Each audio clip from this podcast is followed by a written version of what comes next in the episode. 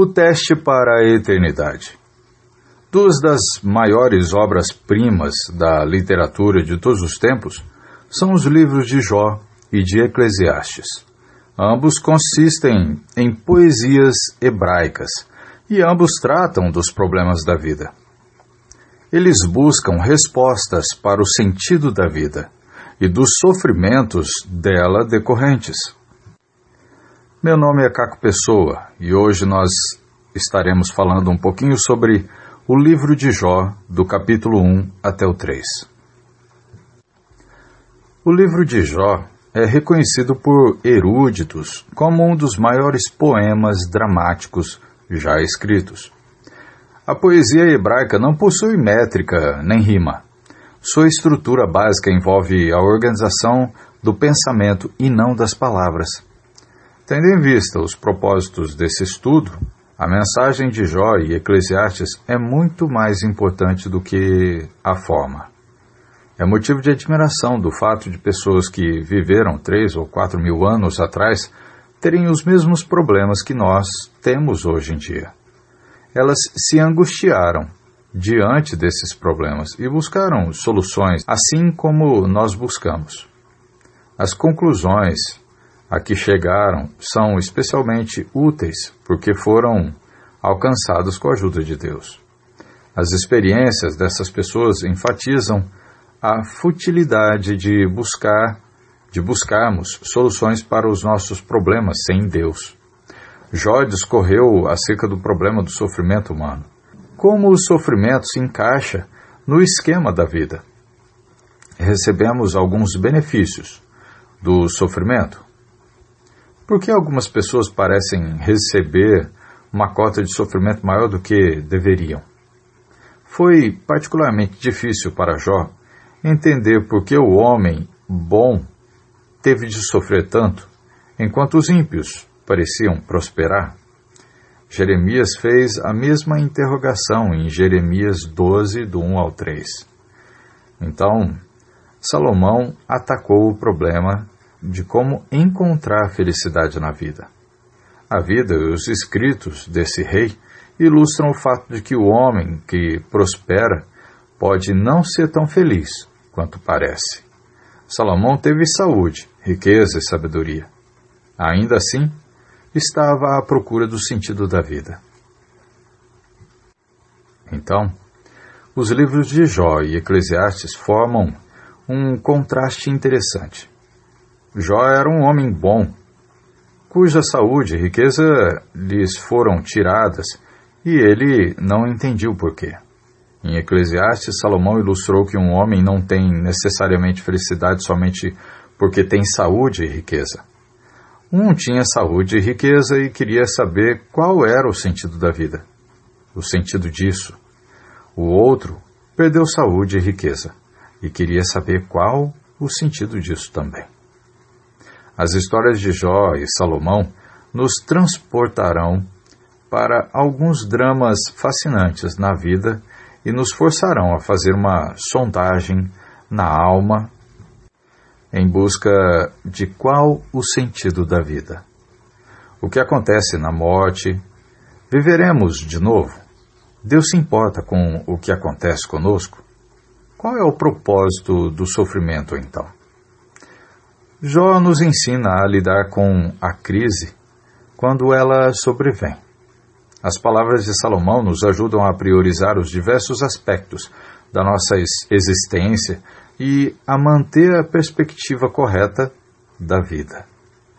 Ambos nos ajudam a ver o que deve transformar-se numa crise e o que não deve. O cenário do livro de Jó é os Acredita-se que a terra de Uz ficava numa extensão da fronteira entre a Palestina e a Arábia. A tradição localiza a cidade de Jó em Aurã, uma região fértil ao leste do Mar da Galileia. Não sabemos quem escreveu o livro, mas algumas antigas teorias são dignas de nota. Alguns sustentam a teoria de que Moisés teria escrito o livro. A Septuaginta, numa nota de rodapé, cita a tradição, identifica Jó com Joabe, o segundo rei de Edom, citado em Gênesis 36, versículo 33. O cenário descrito no, li no livro e os nomes citados harmonizar, a, corrigindo, harmonizam-se com o cenário e os primórdios dos Edomitas. Estando correta, esta suposição colocaria Jó na época dos primeiros anos de Israel no Egito. Após a fome que resultou em José mandar buscar seu pai e demais parentes, Israel começou a crescer até tornar-se uma grande nação dentro do Egito. Os Edomitas também eram uma nação em desenvolvimento, ao sul e ao leste da Palestina. A tradição judaica atribui a redação do livro a Moisés, quando ele estava em Midian. Isso também é plausível e não contradiz a tradição acima. Moisés pode ter tomado conhecimento da história a partir dos descendentes imediatos de Jó. Midian fazia divisa com Edom. E os povos das duas regiões efetuavam transações comerciais entre si. Jó foi reconhecido por outros escritores bíblicos como uma pessoa real, e não um personagem fictício criado para ilustrar uma verdade. Isso nós podemos ver também em Ezequiel 14, versículo 14 e o versículo 20, e também Tiago, capítulo 5, versículo 11. Pois bem, vamos ver um pouquinho do capítulo 1, versículo 1 até o 5 e o versículo 8, que diz sobre a boa vida de Jó. Bem, poucos homens foram abençoados como Jó. Muitas de suas bênçãos encontram-se enumeradas em capítulo 1, versículo 1 até o 5, que diz assim: Havia um homem na terra de Uz, cujo nome era Jó, homem íntegro e reto, temente a Deus e que se desviava do mal. Nasceram-lhe sete filhos e três filhas Possuía sete mil ovelhas, três mil camelos, quinhentas juntas de boi e quinhentas, jum, quinhentas jumentas. Era também muito numeroso o pessoal do seu serviço, de maneira que este homem era o maior de todos os do Oriente. Seus filhos iam às casas uns dos outros e faziam banquetes, cada um por sua vez e mandavam convidar as suas três irmãs e comerem e beberem com eles. Decorrido o turno de dias e de seus banquetes, chamava Jó a seus filhos e os santificava. Levava-se de madrugada e oferecia holocaustos, segundo o número de todos eles, pois dizia: Talvez tenha pecado os meus filhos, e blasfemado contra Deus em seu coração. Assim o fazia Jó continuamente. Jó era um homem temente a Deus, reto, que amava o bem e odiava o mal. Ele era íntegro, isso nós podemos ver no capítulo 1, versículo 1 e o versículo 8 também. Não no sentido de não cometer pecado algum, mas no sentido de que era fiel a Deus ele era constante na sua devoção e adoração a Deus. Isso é o versículo 5 do capítulo 1. Uma boa família estava entre as bênçãos de Jó. Ele tinha dez filhos, sete filhos e três filhas. Era uma família unida. Os filhos estavam acostumados a oferecer um banquete a cada um por vez, provavelmente no aniversário de cada um, e convidavam suas irmãs para se juntarem a eles nessas celebrações. Eles gostavam de reuniões de família. Nada é uma bênção maior para o pai do que o amor e a união de sua família. Jó tinha muitas riquezas materiais. Então veja, naqueles dias media-se a riqueza por gado e rebanho. Só possuía, Jó possuía sete mil ovelhas, três mil camelos, quinhentas juntas de boi, quinhentas jumentas e muitos servos também. Ele era o homem mais rico daquela parte do país. Outras bênçãos terrenas significam pouco sem saúde. E Jó desfrutava de uma boa saúde. O valor da riqueza é minimizado sem boa saúde. A perda da saúde pode nos roubar a riqueza ou nos impossibilitar de desfrutar da riqueza. Os amigos de Jó o respeitavam. Isso também é uma bênção apreciada. De fato, algumas pessoas valorizam a aceitação dos amigos mais do que a de Deus. Embora Jó valorizasse a aprovação de Deus mais do que de seus amigos, ele devia apreciar o respeito deles. Todos nós precisamos e gostamos da aceitação dos amigos. E acima de todas as bênçãos, Jó contava com a aprovação de Deus que diz no versículo 8 assim: Ninguém há na terra semelhante a ele, homem íntegro e reto, temente a Deus e que se desvia do mal. Bem, não existe bênção maior do que saber que somos aceitos por Deus. Deus deu a Jó um dos maiores elogios feitos a um ser humano. Qual objetivo maior poderia ter na vida do que viver de maneira que Deus diga todas essas coisas boas a nosso respeito. Hum? Então agora vamos ver do capítulo 1, versículo 6, até o capítulo 2, versículo 10, que diz sobre o teste de Jó. Então, deem uma pausa, voltem lá para o livro de Jó, leiam a passagem de capítulo 1, versículo 6 até o 2 e 10, para que a gente não fique com uma gravação tão extensa e voltem então para ouvir o restante. Que então diz: Satanás estava e está vivo e presente então na terra. Quando chegou o dia dos filhos de Deus se reunirem perante o Senhor, Satanás estava lá. Acredita-se geralmente que os filhos de Deus, nesse caso, eram os anjos. Este detalhe traz à tona uma lição profunda acerca do poder de Satanás. Se ele pôde entrar numa reunião dos filhos de Deus no céu, não precisamos nos surpreender ao vê-lo rasgando o caminho dentre as congregações do povo de Deus aqui na terra. Observa-se que ele estivera rodeando a terra e passeando por ela. Isso lá no capítulo 1, versículo 7. Deus e Satanás não conversaram sobre aquela reunião celestial mas sobre alguém que vivia na terra. Satanás sempre fez tudo o que pôde na terra para afastar a criação divina do Criador. Começando por Adão e Eva, lá de Gênesis capítulo 3, mas ele não havia conseguido afastar Jó de Deus. Deus disse a Satanás, no versículo 8: Observaste o meu servo Jó? E aí então Satanás já tinha observado Jó. Ele não questionou a bondade de Jó, como fizeram mais tarde os amigos de Jó. Em vez disso, Satanás foi diretamente ao cerne da questão. Ele questionou a motivação de Jó.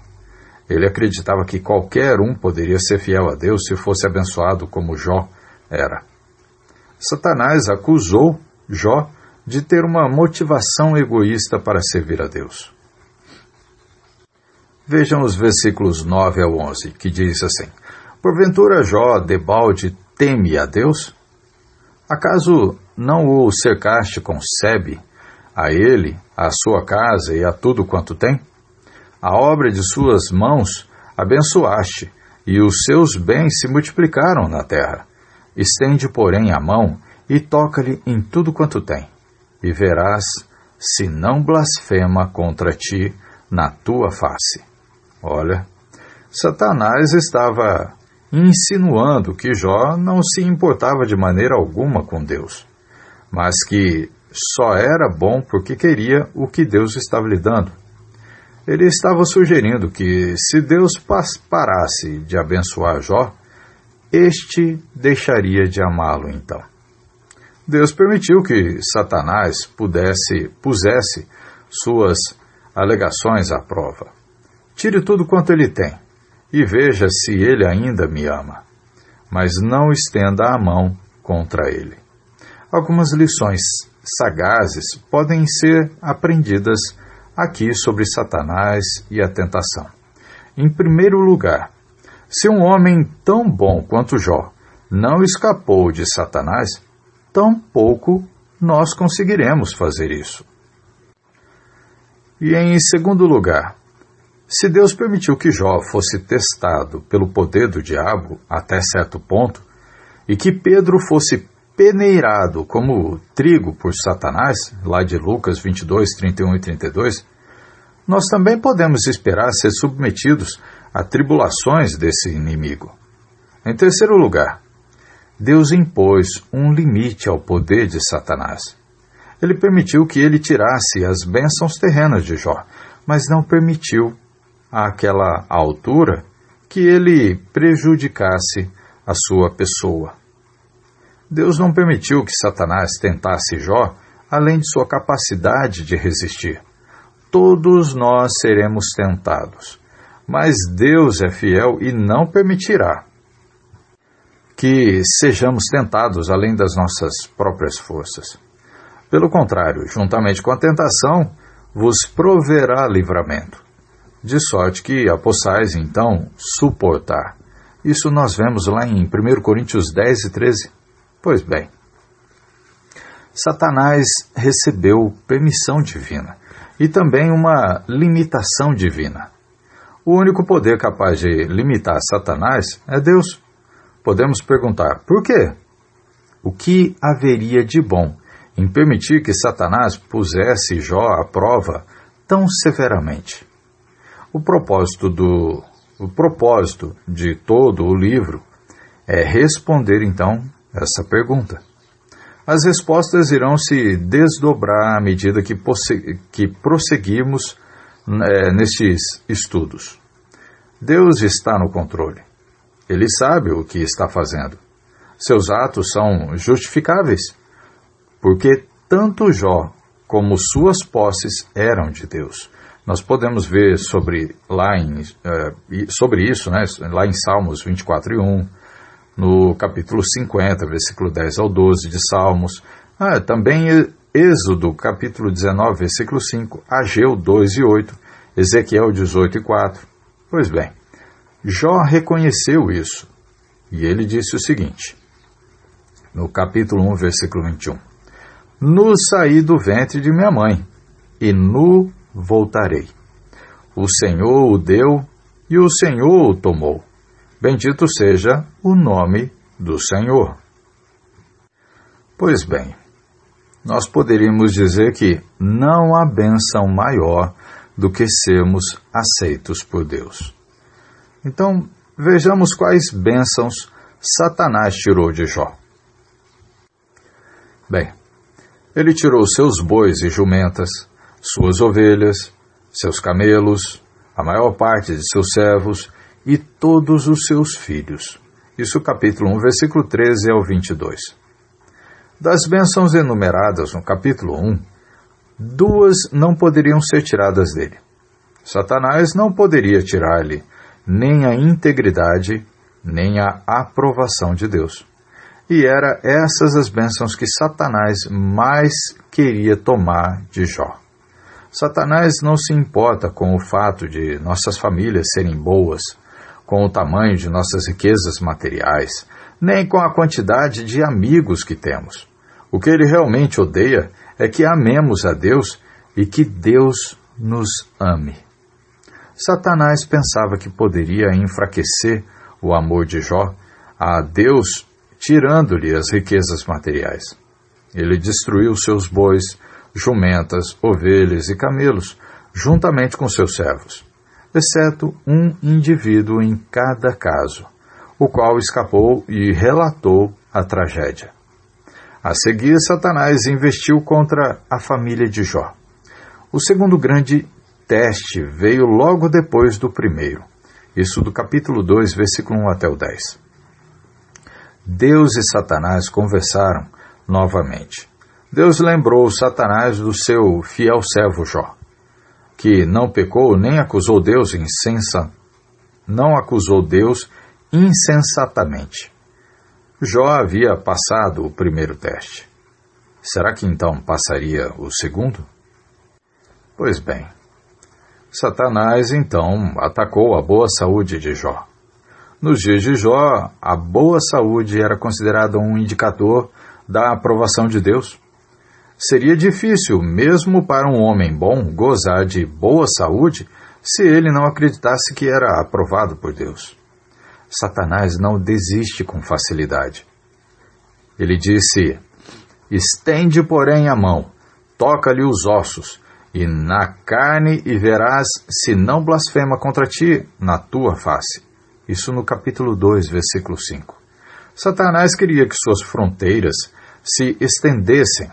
Deus então disse, no capítulo 2, versículo 6, Eis que ele está em teu poder, mas poupa-lhe a vida.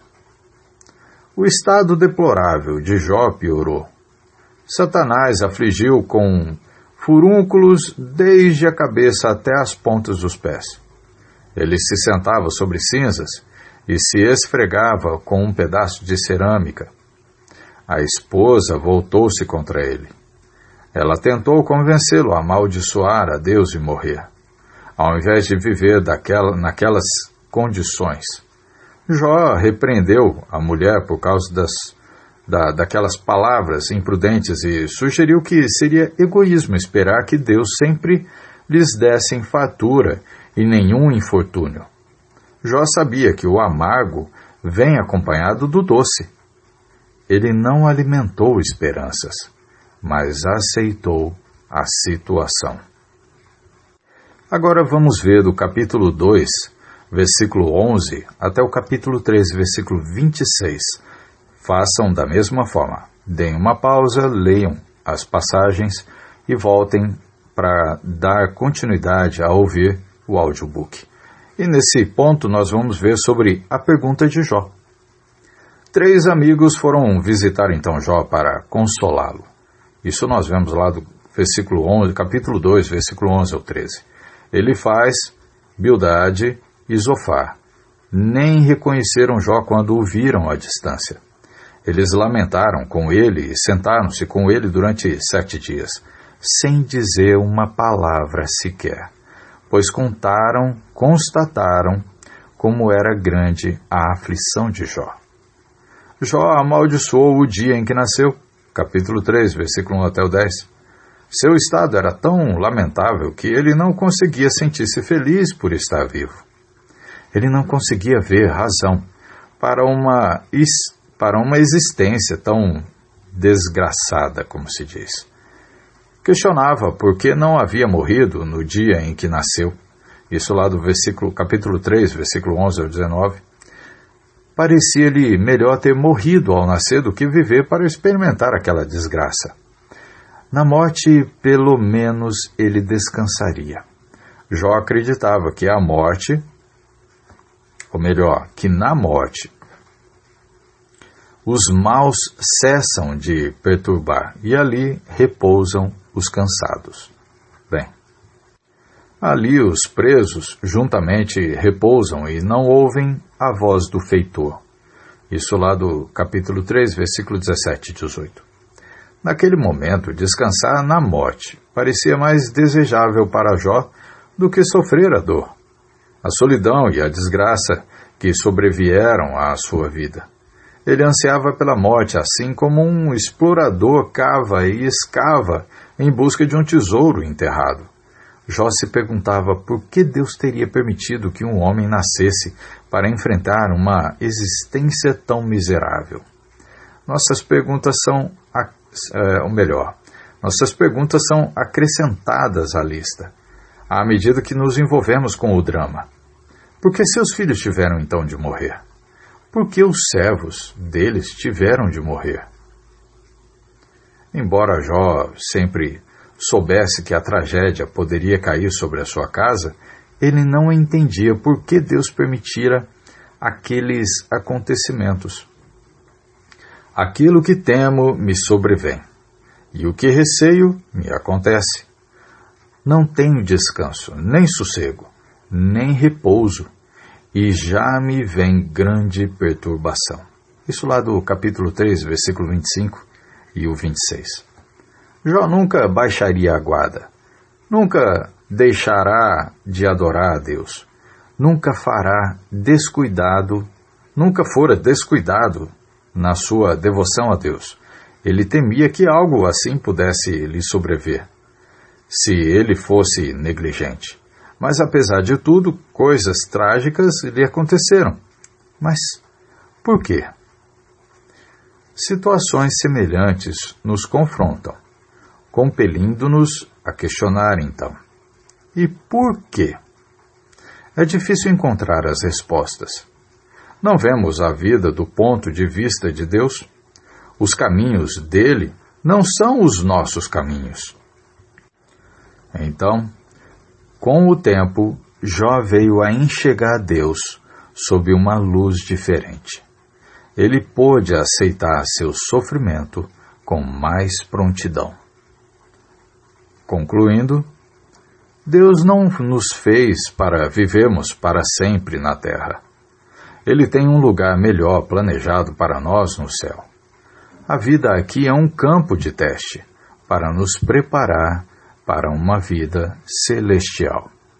Nós podemos então ler a passagem de Tiago, capítulo 1, versículo 2 ao 4, que diz assim: Meus irmãos, tende por motivo de toda alegria o passardes por várias provações, sabendo que a provação da vossa fé, uma vez confirmada, produz perseverança. Ora, a perseverança deve ter ação completa, para que sejais perfeitos e íntegros, em nada deficientes. Que Deus abençoe a todos, em nome de Cristo. Amém.